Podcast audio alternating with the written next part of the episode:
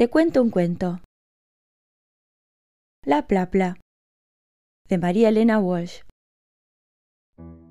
Felipito Tacatún estaba haciendo los deberes. Inclinado sobre el cuaderno y sacando un poquito la lengua, escribía enruladas M's, orejudas C's y elegantísimas Zetas. De pronto vio algo muy raro sobre el papel. ¿Qué es esto? Se preguntó Felipito, que era un poco miope, y se puso un par de anteojos. Una de las letras que había escrito se despatarraba toda y se ponía a caminar muy oronda por el cuaderno.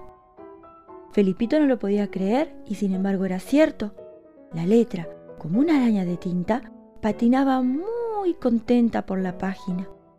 Felipito se puso otro par de anteojos para mirarla mejor. Cuando la hubo mirado bien, cerró el cuaderno asustado y oyó una vocecita que decía ¡Ay! Volvió a abrir el cuaderno valientemente y se puso otro par de anteojos y ya van tres. Pegando la nariz al papel, preguntó ¿Quién es usted, señorita? Y la letra caminadora le contestó Soy una plapla. ¿Una plapla? preguntó Felipito asustadísimo. ¿Qué es eso? ¿No acabo de decirte una plapla soy yo.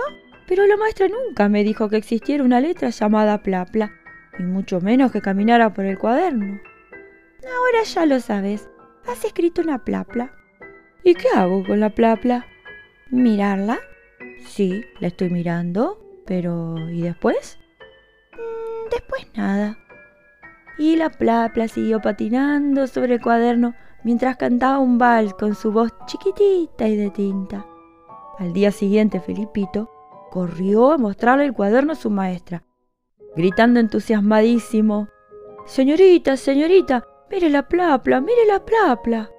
La maestra creyó que Felipito se había vuelto loco, pero no.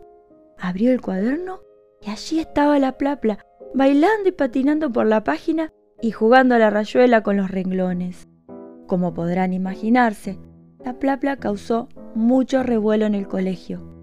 Ese día nadie estudió. Todo el mundo, por riguroso turno, desde el portero hasta los nenes de primer grado, se dedicaron a contemplar a la plapla. Tan grande fue el bochinche y la falta de estudio que desde ese día la plapla no figura en el abecedario. Y cada vez que un chico, por casualidad, igual que Felipito, escribe una plapla cantante y patinadora, la maestra la guarda en una cajita y la cuida muy bien de que nadie se entere. ¿Qué le vamos a hacer? Así es la vida.